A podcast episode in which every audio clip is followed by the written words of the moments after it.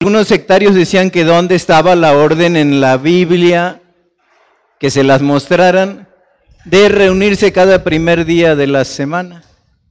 Está en todos lados. Está en todo, la iglesia se reunía cada primer día de la semana. Y nosotros vemos que dice cuando se reunía la iglesia, estando reunida la iglesia el primer día de la semana. Entonces, este es el día que hizo Dios para nuestra reunión porque en este día, un día domingo como hoy, nuestro Señor resucitó. Entonces, por eso es que nos reunimos los domingos y es muy necesario y urgente orar para que el Señor nos dé su bendición en el transcurso de la reunión. Pero vamos a entrar a otro momento. Voy a eh, pedirles a mis hermanos, que están por allá atrás, que si nos pueden acompañar acá adelante, por favor, aún con la, gente chica, tráiganse a los nenes porque desde esta época ustedes podrán pensar que, que no, pero si el Espíritu Santo está en medio de nosotros cuando estamos dos o tres reunidos, también lo está en la persona y en la vida de los pequeños. Así es que tráiganselos si lloran, eso es lo que hacen los niños llorar, ¿no? Pero eh, dice nuestro pastor Ricardo que muchos de nuestros niños que ahora ya son grandes venían a las reuniones y se dormían, pero que él prefería que se durmieran en una predicación que frente a un televisor o un computador, ¿no? Entonces, aún para venir a dormirse, vénganse para acá. Ok, hermanos, estamos ya por varias semanas eh, realizando un estudio o dando como tema cómo estudiar e interpretar la Biblia, que es la palabra de Dios.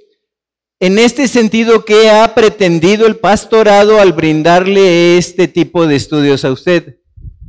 Que amen la palabra, que vean que la palabra Dios la hizo para sus hijos específicamente y que esa palabra de la cual Jesucristo dijo, los cielos y la tierra pasarán, pero mi palabra nunca pasará, debe de ser una palabra que se convierta en el libro de texto de la vida nuestra.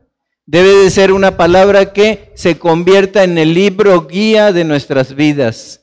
Debe de ser una palabra atesorada, como lo vamos a ver más al rato, que a la vez pueda producir vida, pueda producir una buena vida en la tierra en la que Dios nos ha puesto a través de el uso que estos padres que aman a su vez la palabra le puedan dar para enseñar a sus hijos todo el consejo de Dios.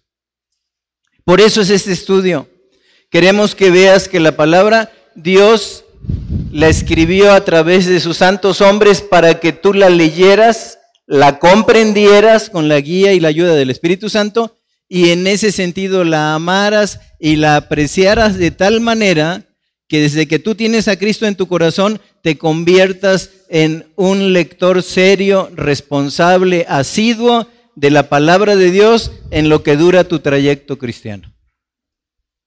Hasta que Dios te llame, ¿no? O nos venga a buscar, que esa es otra hermosa realidad que nosotros eh, atesoramos en nuestro corazón. Ok, Hermanos, hemos estado estudiando el Antiguo Testamento y allí vimos la división del Antiguo Testamento y entre ellos vimos el Pentateuco escrito por la mano de Dios y la dirección del Espíritu Santo por Moisés. Y allí vemos que Génesis, Éxodo, Levítico, Números, Deuteronomio son cinco libros que le dan nombre al Pentateuco. La ley escrita en cinco libros, el Pentateuco. Y luego vimos libros históricos, ¿no? Eh, vimos allí Josué, jueces, Ruth, primera de Samuel, segunda de Samuel, primera de Reyes, segunda de Reyes, primera de Crónicas, segunda de Crónicas, ¿no? Y les digo, eh, eh, vimos a Esdras, a Nemías y a Esther. Y allí vimos los históricos. Y empezamos a decir entonces que los libros históricos, ¿cómo tenemos que leerlos? Como historia. Es un libro que tenemos que adquirir datos, tenemos que recordar fechas, tenemos que ubicarnos eh, eh, regionalmente en el sitio donde fue, esa parte de la historia que la mano de Dios escribió a través de sus, hombres, de sus profetas, y por lo tanto los libros históricos son historia. Pero también hablamos de los poéticos, hablamos de la poética judía, ¿no? Una poética que nosotros que somos de Occidente nos es muy difícil entender porque están hablando los antiguos hombres orientales con toda su sapiencia, pero también con toda su poesía. Y hablamos de aquel salmo que vuelve como antropomórfica la palabra, o sea, le da forma de hombre, ¿no? Y dice, los cielos cuentan la gloria de Dios. Los cielos cuentan. Y el firmamento anuncia, como un vocero, la obra de sus manos. No es oída ni escuchada su voz, claro, no tienen voz, pero por todos lados salió esa voz y hasta el extremo del mundo sus palabras. Vemos en la poesía hebrea cosas que a nosotros nos es necesario echar mano de la imaginación, ser asiduos lectores de la poesía, para que podamos encontrar allí símiles, figuras, alegorías, todo lo que rodea la poesía hebrea, que ha tenido grandes escritores. Uno de sus grandes poetas es recordado hasta la fecha, se llamó David, uno de los grandes poetas de Dios. Y en ese sentido pasamos eh, esos libros poéticos y le dimos entrada también dentro de ese conglomerado a los libros proféticos. Y allí hablamos de los profetas mayores, no es porque hayan sido más grandes o mejores eh, profetas que los menores, sino que el contenido de su profecía era más extenso. Y ahí vimos a Isaías, hasta que podíamos decir el Evangelio de Isaías, uno de los profetas que habló de Jesucristo como si él estuviera viendo su nacimiento, su anuncio, el pueblo donde nacería, eh, que sería el príncipe de paz, el que sería admirable consejero, Dios fue, como si él hubiera sido uno de los apóstoles. Y luego nos metimos a Jeremías, un profeta que sufrió por la mano de Dios y como lamentaba el precio que tenían que pagar por la idolatría ese pueblo, él se nota en lloro y en amargura delante de Dios en sus escritos, de tal manera que después de escribir el libro de la profecía vienen las lamentaciones de Jeremías. Pero siempre todos los profetas teniendo como figura central a Jesucristo. Y toda la escritura es así. Entonces por eso nos metimos a analizar esa, eh, esa forma de analizar la escritura que es escritural, que es método histórico literal llamado el dispensacionalismo y dijimos que las dispensaciones es en la economía de Dios la forma en que Él nos administra esa economía, pero que siempre nos va a estar dando de parte de Dios la manera en que el hombre pueda relacionarse con Él. Y vimos personajes principales. En la época de la inocencia, Adán y Eva no se conocía el pecado. Luego viene la época de la conciencia, allí ve Dios que todo intento del hombre, del corazón del hombre, era de continuo al mal y envía un diluvio. Y cuando bajan del diluvio Noé y los otros eh, siete, me parece que fueron con él, ¿no? En ese sentido, Vuelve a dar Dios la orden de crecer y multiplicados y sojuzgar la tierra, que se esparcieran, no se esparcieron. Allí fallan.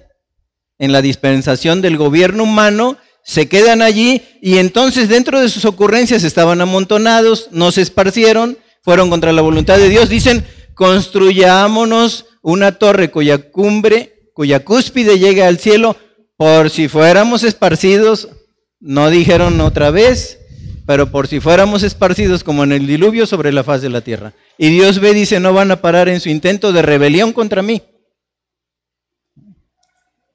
Y es la época de los sigurats, ¿no? Eran pirámides truncadas y eso es lo que estaban construyendo, un sigurat. Se cree entonces que esto está en, en la antigua Mesopotamia, pero es el inicio y el origen de Babel. ¿no? ¿Por qué Babel? Porque Dios ve que no iban a cejar en su intento de rebelión contra él, baja y confunde las lenguas, y entonces aquel que decía, pásame más asfalto o pásame otro ladrillo, ya no lo podía decir, no se entendían. Y entonces tuvieron que dispersarse ahora sí, por esa, esa eh, se podría decir, eh, disciplina de parte de Dios, y inician pues la formación a través de las lenguas de las naciones. Por eso es la dispensación del gobierno humano. Pero viene luego la dispensación que se conoce como de la promesa y ahí la vemos en Génesis 12, cuando Dios le está diciendo a Abraham, sal de tu tierra y de tu parentela a la tierra que yo te mostraré y haré de ti una gran nación y te bendeciré y a todos los que te bendijeren yo los bendeciré y a todos los que te maldijeren a ti los maldeciré. Y en ese sentido viene la promesa, en ti serán benditas todas las naciones de la tierra. Y empezamos a ver el fallo de la dispensación, que él no deja a su tierra y a su parentela, se lleva a Taré y se lleva a Lot, que luego le da quebraderos de cabeza. Y luego le dijo, sal de tu tierra a la tierra que yo te mostraré, pero viene el hambre y él se va a Egipto. No le creyó a Dios que lo podía sostener en medio del hambre, y allí empieza a vivir de la mentira, algo que nos heredó a todas las generaciones. ¿no? Porque le dijo a Sara, eres hermosa, entonces si te preguntan, tú di que eres en ese sentido mi hermana. ¿no? Y luego vemos su historia repetida en su descendencia vez tras vez. José vendido como esclavo, ¿no? El pleito entre Jacob, el pleito de Jacob y de, de Esaú, un hombre velludo, ¿verdad? Se disfraza de él para mentirle al padre y obtener la bendición que había pertenecido en ese sentido a Esaú como el hermano mayor. Bueno, y pasamos a las dispensaciones hasta que llegamos a la época actual que vivimos, la época de la gracia. Pero vuelvo a lo que nos ocupa ahora.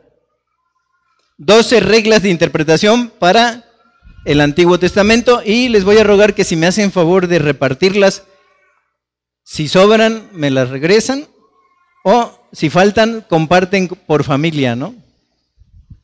Pero creo que sí van a alcanzar. Sí, o pueden ser dos y si nos faltan, y si nos alcanzan, les vamos a compartir a este, esta manada pequeña que el Señor ha llamado para que le, lleven gloria a su nombre. Le compartimos aquí a la, a la manada pequeña.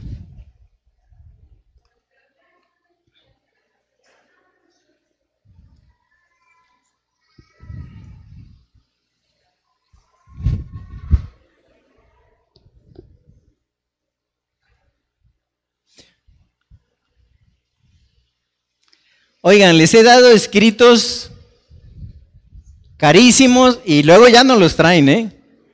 Me he tenido que meter a las mismas entrañas del Vaticano para sacar los misterios allí de los rollos del mar muerto y todo eso. Y ustedes ya no lo traen. Lo usan allí atrás para medio, media ramita de cilantro, un kilo de tomate y ya, ya lo usan para otra cosa.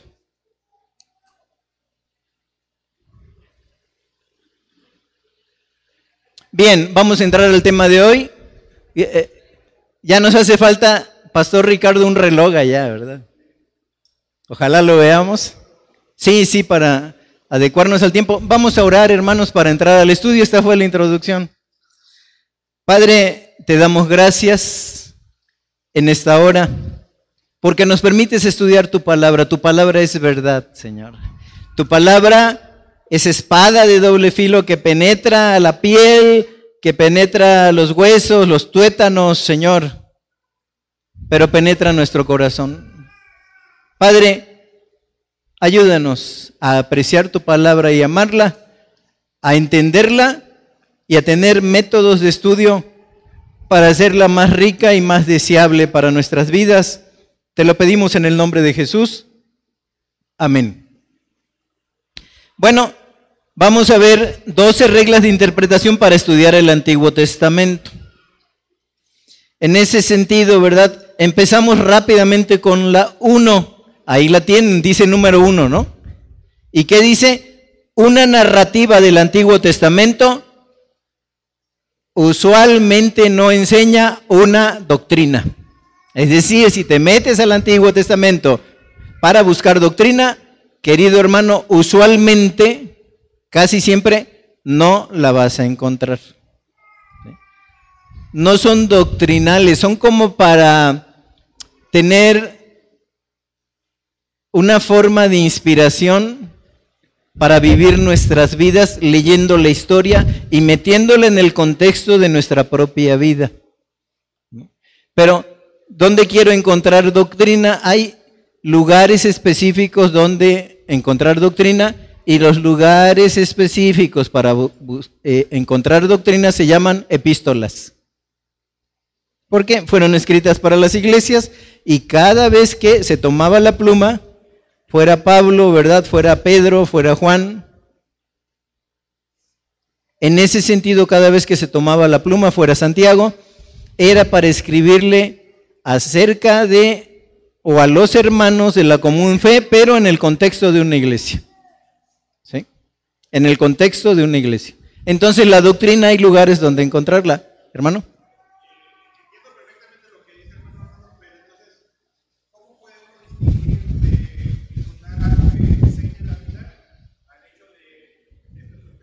Ándale, ahorita la vamos a ver porque como que sigue hablando a través de los distintos puntos de las reglas de interpretación del antiguo, pero sí es cierto, es decir, si, si ustedes se fijan ahí, dice, uno, una narrativa del Antiguo Testamento usualmente. No dice nunca vas a encontrar. Sí, sí, sí hay, hay pero ¿cómo la encontramos? ¿No? Ok. Usualmente no enseña directamente o sea, no está diciendo, eh, porque yo recibí del Señor lo mismo que os enseñé, que la noche que Jesús fue entregado tomó el pan y lo partió diciendo, tomad, comed, porque este es mi cuerpo que por vosotros es entregado. De la misma manera, una vez que comió el pan, dice que tomó la copa y les dijo, cuánto he deseado beber con ustedes esta copa y les digo que no la beberé más hasta que la beba nuevo en el reino de mi Padre. Tomad y bebed, porque esta es mi sangre que por vosotros es derramada para perdón de pecados. Así que, doctrina, todas las veces que comieres este pan y bebieres esta copa, la muerte del Señor anunciáis hasta que Él venga. Ahí hay doctrina. nadie nos dice así en el Antiguo Testamento, ¿no? Así que el Señor dice, inclusive los profetas, dice, vino a mí palabra de Jehová para decirles arrepentidos de lo que están haciendo. No era doctrina, era como diciendo, corrijan ese camino. ¿Ok? Número dos, una narrativa del Antiguo Testamento ilustra usualmente una doctrina o doctrinas enseñadas proposicionalmente en otro lado. Es decir, así como dice mi hermano David, sí puedes encontrar el germen o inclusive encontrando una doctrina allá, ah, miren, estas cosas fueran escritos para ustedes, a quienes han alcanzado el fin de los tiempos, para que como ese pueblo, ¿no? Que se rebeló, etcétera, que habló contra, contra Moisés y habló contra Dios, ustedes no tengan ese mismo que hacer. Empezamos a hablar pues de doctrinas que cómo debemos de comportarnos delante de Dios, ¿no? Una doctrina que que se encuentra en, Romanos 12.1, me parece.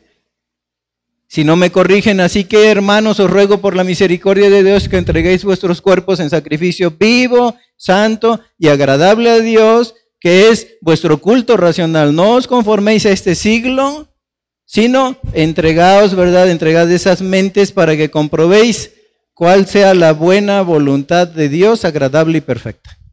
Ah, ¿y qué me hace recordar? Bueno, la doctrina de ese cordero sin mancha que era llevado allí delante de el, sumo sacerdote para la expiación de los pecados. Por eso dice, así que entreguen sus cuerpos. Un nacimiento eh, de, de, una doctrina que habla de entregarse completamente a Cristo. Todo lo que somos y tenemos, dice, solo es nuestro en Él. Ok, una narrativa del Antiguo Testamento ilustra usualmente una doctrina o doctrinas enseñadas proposicionalmente, o sea, esta es la propuesta, en otro lado. Entonces, si finalmente sí hallamos doctrina, o podríamos decir el origen de muchas doctrinas que ahora nosotros practicamos. Tres, las narrativas las narrativas registran lo que sucedió y no necesariamente lo que debería haber ocurrido o lo que debería suceder todo el tiempo. Por tanto, no todas las narraciones tienen una moral individual o identificable en la historia. ¿no? Una con la que a veces, eh, ahora sí como decimos comúnmente, se me hace bolas el engrudo, es Raab la ramera, ¿no? Le preguntan por los espías y dicen, no, ellos se fueron, tomaron el camino del oriente, vamos a suponer, y los tenía ocultos. Y luego le preservan la vida. Ah, bueno, pues entonces Raab la ramera me enseña que yo debo de mentir, ¿no? Que, que debo de tener mentiras blancas, ¿no? O medias verdades puedo decir. No, no, no, no, no, al contrario. Bueno, decir, esto se hizo así, Dios lo utiliza pero nosotros como cristianos, que no estamos siendo interrogados lo que nos podría costar la vida para decir la verdad, pues no debemos de mentir. Y si decir la verdad nos costara la vida, pues entonces tendría que decir la verdad. ¿no? Entonces es esto, ¿no? Es esto lo que nos está diciendo. Y por lo tanto, pues, ¿no? No Todas las narraciones tienen una moral individual e identificable en la historia. Cuatro, lo que la gente hace en las narrativas no es necesario, como les acabo de decir, un buen ejemplo para nosotros. Es más, con frecuencia es justo lo contrario. Entonces, queridos hermanos, si queremos hacernos de este cuarto punto, les voy a recomendar una cosa. Y va a decir, pero ¿cómo? Hermanos, cuando leamos, identifiquémonos más fácilmente con los que fallaron que con los que hicieron bien. Debemos de ser rápidos para eso, ¿no? Porque decimos, no, pues es que Sansón, ¿no? Debería de ser llamado Sansonso, ¿no? Nos atrevemos. Y decimos, a ver, espérate. Pues ahora sí, como las protestas de ahora, todos son, como los hashtags, ¿no? Todos somos Sansón, hermanos. Todos somos Sansón, ¿no? Ahí debíamos de hacer el hashtag, ¿no? Querido hermano, ¿cuántas veces, sabiendo lo que debemos de hacer, escogemos darle rienda suelta a nuestra carne? A escoger cuando, cuando en nuestras relaciones y todo, cuando Dios nos ha dado un pueblo en el medio del cual podemos escoger, no, voy a escoger a este filisteo, ¿no? ¿Cuántos de nosotros no escogimos y el Señor tuvo compasión de nosotros, pero a las antiguas Dalilas, ¿no? Gente que no era del pueblo de Dios. Así es que, queridos hermanos, la recomendación en ese sentido es bueno leer el Antiguo Testamento, no identificarse inmediatamente con los héroes, sino con los villanos. Su rebelión y pecado representan mucho más ¿Quiénes somos alejados de Cristo. La rebelión de, esos héroes antiguos, Sansón, ¿no? Barak, gente que inclusive Dios le dijo, ve, no, que me acompañe una mujer. Débora mandando en un tiempo que deberían de mandar los hombres. A ver, ahí sí me identifico. ¿No?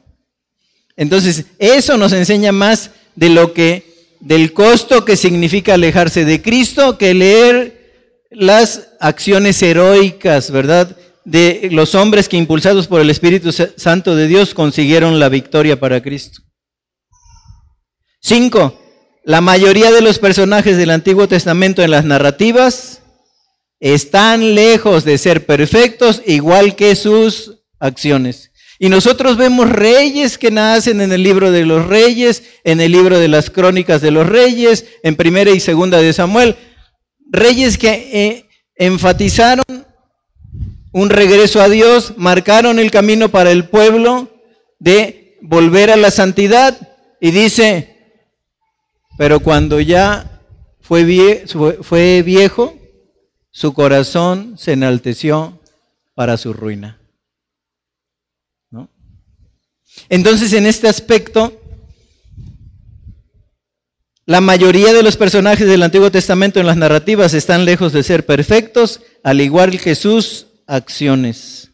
Y miren, no siempre se nos dice el final de una narrativa, punto 6, si lo que pasó fue bueno o malo, no se, no se emite un juicio, un criterio allí.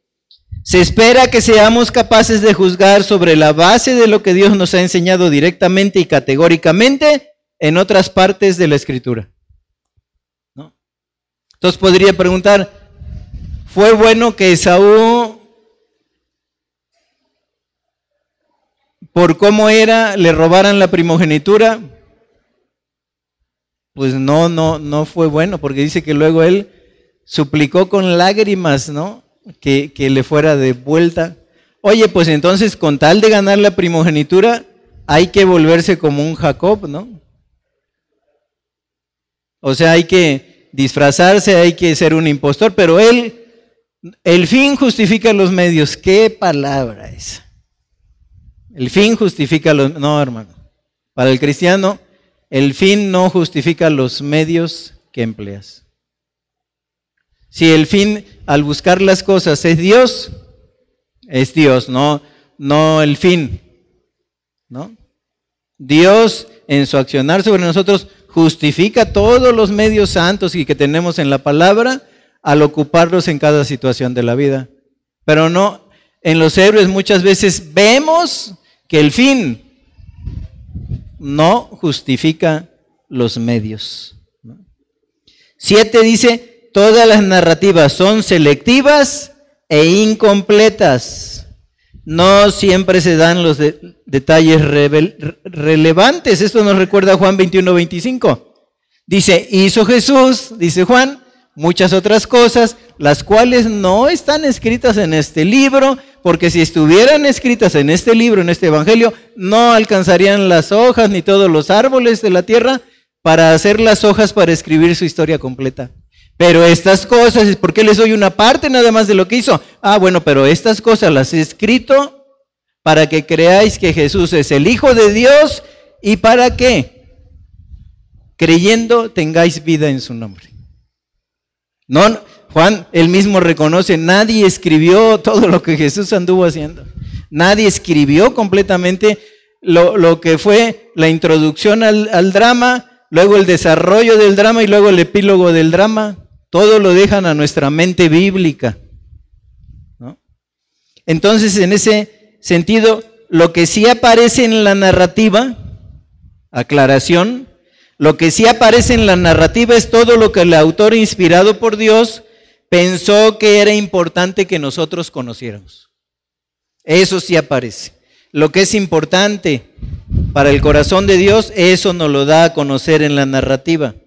¿no? Otra cosa, queridos hermanos, esto hay muchos deportistas nacionales e internacionales cristianos. Punto 8. Las narrativas no son escritas para responder todas nuestras preguntas teológicas. Ellas tienen propósitos limitados, específicos y particulares que tratan sobre ciertos temas, dejando a otros para ser tratados en otros lugares y de otras formas. Es decir, si vemos a Cristo, si vemos a Dios en medio de las narrativas, pero no puedes desprender toda una, doctrina teológica donde no la hay. O todo un, un postulado teológico donde no lo hay. ¿No? Porque entonces ya nos vamos sobre las alegorías y eso no está muy bueno, ¿no? Porque podemos decir, entonces David agarró las piedras, ¿no? La primera piedra era la de la fe. La segunda, la confianza en Dios. La era una piedra y le quería romper la cabeza. ¿No? Era una piedra. Entonces, no busquemos, pues, este, los profundos temas teológicos en algo que Dios nos está diciendo naturalmente y diciendo, aunque no tengas una teología correcta en este sentido, esto lo tienes que obedecer independientemente. O esto no lo tienes que hacer. ¿no? Tengas una teología completa o no la tengas. Nueve, las narrativas enseñan ya sea de forma explícita, declarando claramente algo, o implícita, va allí escondido, implicando claramente algo sin decirlo, realmente. Entonces una narrativa puede ser explícita o implícitamente diciéndote algo. ¿No? ¿Se acuerdan? Y ahorita me olvido de los nombres, pero era perseguida una familia que era de la línea de la realeza y uno de ellos, y ahí sí, bueno, es que venía yo para acá y entonces, como venía tan rápido, se me hacía tarde, me salté un tope, pegué contra el techo y me di cuenta que se me salieron varios personajes bíblicos. Entonces, por eso no me acuerdo. Pero este hombre en la persecución se levanta y dice, bueno, los árboles salieron a elegir al rey de los árboles. Y le dijeron a la vid, reina entre nosotros, dice, he de dejar mi mosto que alegra a Dios y a los hombres para ir a servirlos a usted o para enseñorearme de los árboles. Cuenta una parábola hermosa, pero implícitamente lleva un montón de cosas. ¿no? Y dice que al final el que se eligió como rey fue la zarza rastrera. Y dice, no, yo sí, pues sí era una zarza rastrera, yo sí tengo tiempo de reinar. Y fue como diciendo, ¿qué es lo que le sucede al pueblo cuando la zarza reina? ¿No? Bueno, este rey que nos anda persiguiendo es la zarza. No tenía otra cosa que hacer más que venir a, intentar matar a toda la línea de sucesión eh, davídica. ¿no? Ok, las narrativas pueden ser explícitas o implícitas. Diez, en el, en el análisis final, queridos hermanos, en el análisis final de todo el Antiguo Testamento, la historia y el resumen que se encuentra es que Dios es el héroe de todas las narrativas. Porque aún en el hierro humano y en el juicio que Él desata, Dios es glorificado. Y debemos decir, alabado sea Dios.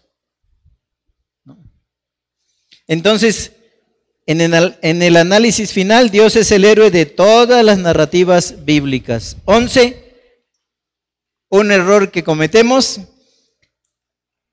las promesas en los salmos y proverbios no deben de ser tomadas como obligaciones contractuales de parte de Dios para con nosotros. Al contrario, son bendiciones representativas de fidelidad o maldiciones por el pecado. Famosísimo. Proverbios 22, 6 me parece que es. Instruye al niño en su camino y aun cuando fuere viejo no se apartará de él. ¿Y cuántos hemos instruido? Y no hace falta que se vuelvan viejos. Desde que entra la adolescencia decimos, pero la verdad, hermanos, sí lo preparé. A lo mejor no fui el mejor maestro, pero, pero bastante preparado está. Pero no, ah, instruyelo porque es la garantía de que él un día va a volver a Dios. Gloria a Dios si lo quieres entender así. Mal por ti si lo declaras o lo decretas, porque no es una obligación contractual de Dios que si tú preparas, ese muchacho tarde que temprano, si se equivoca, va a volver al camino de Dios. Muchos padres han muerto desilusionados porque no vieron la conversión en sus días, y prepararon, y amonestaron, y dieron toda la escritura para formar a sus hijos. Entonces, ojo, Leemos cosas muy bonitas, bendiciones, ¿no? Pero no son obligaciones contractuales que Dios ha hecho para hablarnos a nosotros a través de los proverbios, que son dichos populares, que tienen una buena carga moral, una buena carga ética y que sirven para vivir la vida. Pero no se desprende ninguna cosa tal y como se le dijo a Abraham, ¿no? Yo soy Dios y ese pacto que te juré será sempiterno. No, no, eso no lo vemos en salmos o en proverbios, ¿no? en poéticos. Y terminamos las, las profecías del Antiguo Testamento, usualmente tienen múltiples horizontes de cumplimiento y raramente, raramente, es el gran pleito que se trae ahora, ¿no? En, las modernas teorías, sobre todo, ¿no? O en, en los modernos pensamientos que se traen en cuanto al tema de la escatología. No hay acuerdo general.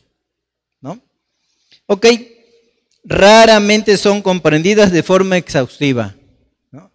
Pero decimos, bueno, es que dice Daniel que habrá la gran abominación desoladora. ¿no? Ah, pues ya se cumplió. ¿Cómo? Sí, la gran abominación desoladora fue que el general Tito, inspirado por el diablo, regó la sangre de un cerdo sobre el lugar santísimo la abominación desoladora que vio Daniel, si eso fuera, ¿no? Oye, entonces ya se cumplió. No, espérate.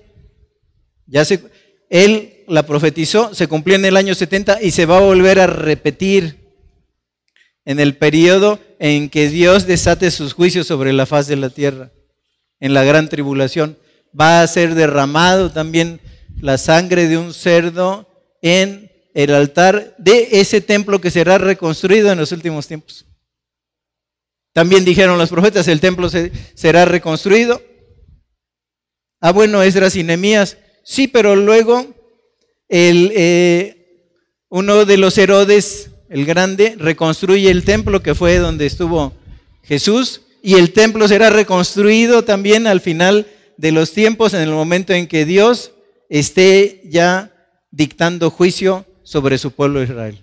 Es tiempo de angustia para Jacob. Entonces hay varios horizontes de cumplimiento. Y por eso luego muchos nos dicen, no, ya estamos en el milenio.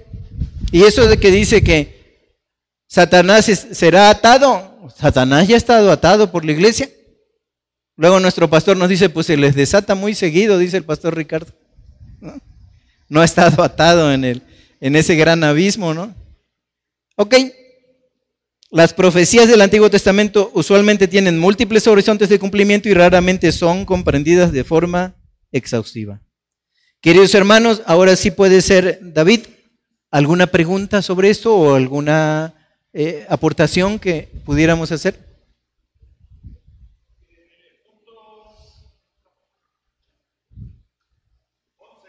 Sí.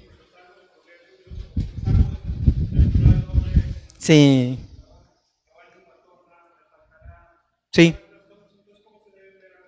Así es. Por ejemplo, bienaventurado el hombre, eh, el uno, ¿no? Que no anduvo.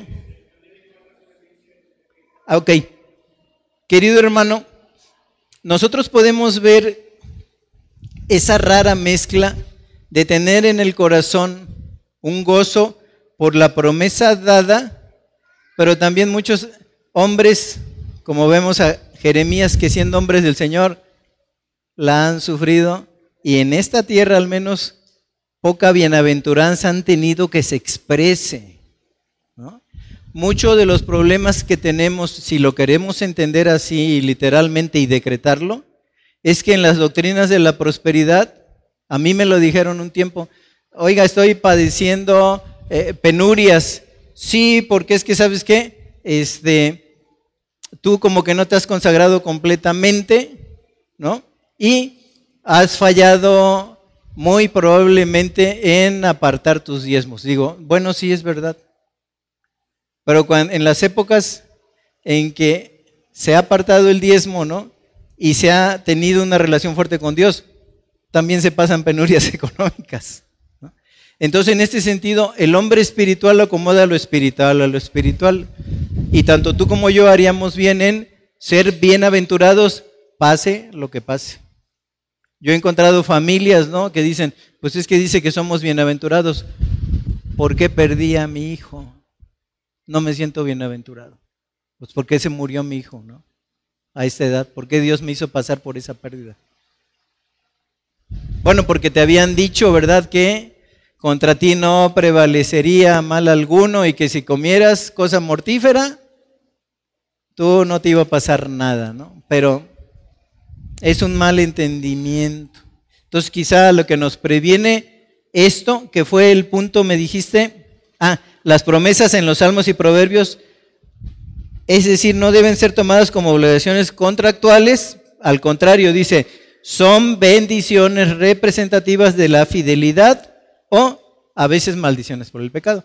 Entonces, es cierto, entendemos el Salmo 23 y queridos hermanos, cada vez que yo asisto a alguien que está a las puertas de la muerte, les leo el Salmo 23 y dicen, ese salmo fue el salmo de mi vida. Ese me guió.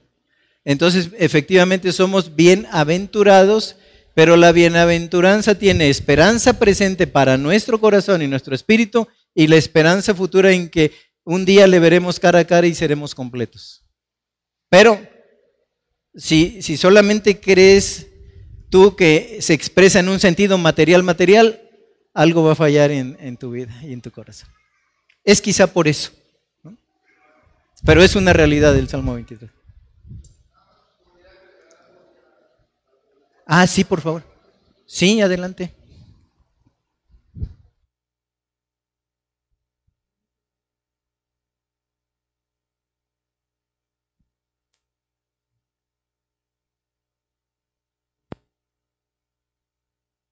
Sí, sí, sí. Nada más respondiendo y agregando brevísimamente, algo que a mí me ayudó mucho en el caso de Proverbios es agregar la palabra usualmente. Usualmente la blanda respuesta quita la ira. Usualmente, si instruyes al niño en su camino, aún nos apartará, aunque fuera viejo. O sea, como dice el punto 11, Proverbios no es un libro contractual. O sea, no es un libro de, porque hay casos de hombres piadosos que sus hijos se han alejado de Dios. Usualmente, si sales fiador por tu hermano, te ataste a él. Pero hay personas que pagan sus deudas. Entonces, algo que nos puede ayudar mucho del libro de Proverbios es eso. Agrégale la palabra usualmente. Porque tú dices, oye, yo le respondí bien a mi jefe enojado y se enojó más. ¿Sí? Usualmente esa palabra te va a ayudar muchísimo a comprender tanto proverbios como salmos. Pues salmos y proverbios no son libros donde nos dan una serie de promesas que se van a, cumplir sí o sí, sino son principios de sabiduría que nos pueden ayudar. Solamente quería yo agregar eso. Fíjate que me recordó, tan buenos los ventiladores, a eh, la Galería de la Fe, ¿no? Y nosotros vemos, dice, en su nombre taparon bocas de leones, fueron librados del, fuego, ¿no? Conquistaron reinos y todo. Dice, bienaventurados, ¿no? Dice, pero muchos otros anduvieron de aquí para allá, vestidos de pieles de oveja, de los cuales el mundo no era digno. Dice que no gozaron de eso, ¿verdad? Pero, dice, abrazaron de lejos la promesa creyendo que había alguno que era un, testificador a su favor, que les iba a hacer realidades esas promesas en la eternidad. Y además porque para nuestra vida, si en realidad nos sintiéramos bienaventurados todo el tiempo y, la bienaventuranza tocara mi puerta continuamente, ¿no? Probablemente no tendría yo el anhelo del cielo que tengo. Y cuando me siento desdichado, pues soy muy bien, pero me siento desdichado y digo, ya ojalá Dios viniera, Para arreglar esto, esta situación de que se casan hombres con hombres, mujeres con mujeres, y a, lo, a lo malo llaman bueno y a lo bueno llaman malo, ¿no? Pero soy bienaventurado. Pero sí siempre Dios deja algo en nuestro corazón y épocas de infelicidad, de desencanto y de desasosiego en que uno confía de Él pero padece uno en la carne. Por eso es eso. Yo creo que, y lo que nos dice el escritor, ¿no? O sea, sí hubo hombres que hicieron grandes hazañas, pero otros, dice, de los cuales, o sea, andaban pobres, desarrapados, mal vestidos, sin comer, ¿no? Proclamando el nombre, pero sufriendo con persecución y eso, eran utilizados como las teas humanas que, que alumbraban las calles antiguas de Roma. Para eso los ocupaban para teas, ¿no? Pero dice, pero abrazaron la promesa. Ok, eh, ¿alguna otra cosa? Muchas gracias, David. No sé si... Eso.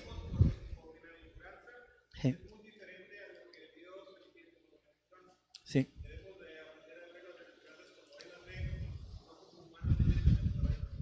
Sí, sí, porque te digo, la doctrina de prosperidad nos movió muchas cosas.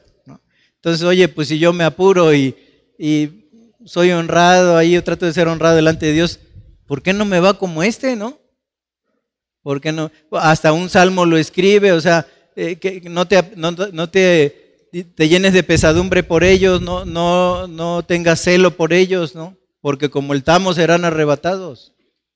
¿no? Y, y nosotros lo vemos, dice, que son como lechugas, ¿no? Que se extienden como por sobre toda la tierra y enseñorean. Y la verdad, a veces se les ve pues, más felices ellos que nosotros, ¿no? Pero no, es esa realidad eterna. ¿Algo más, hermanos?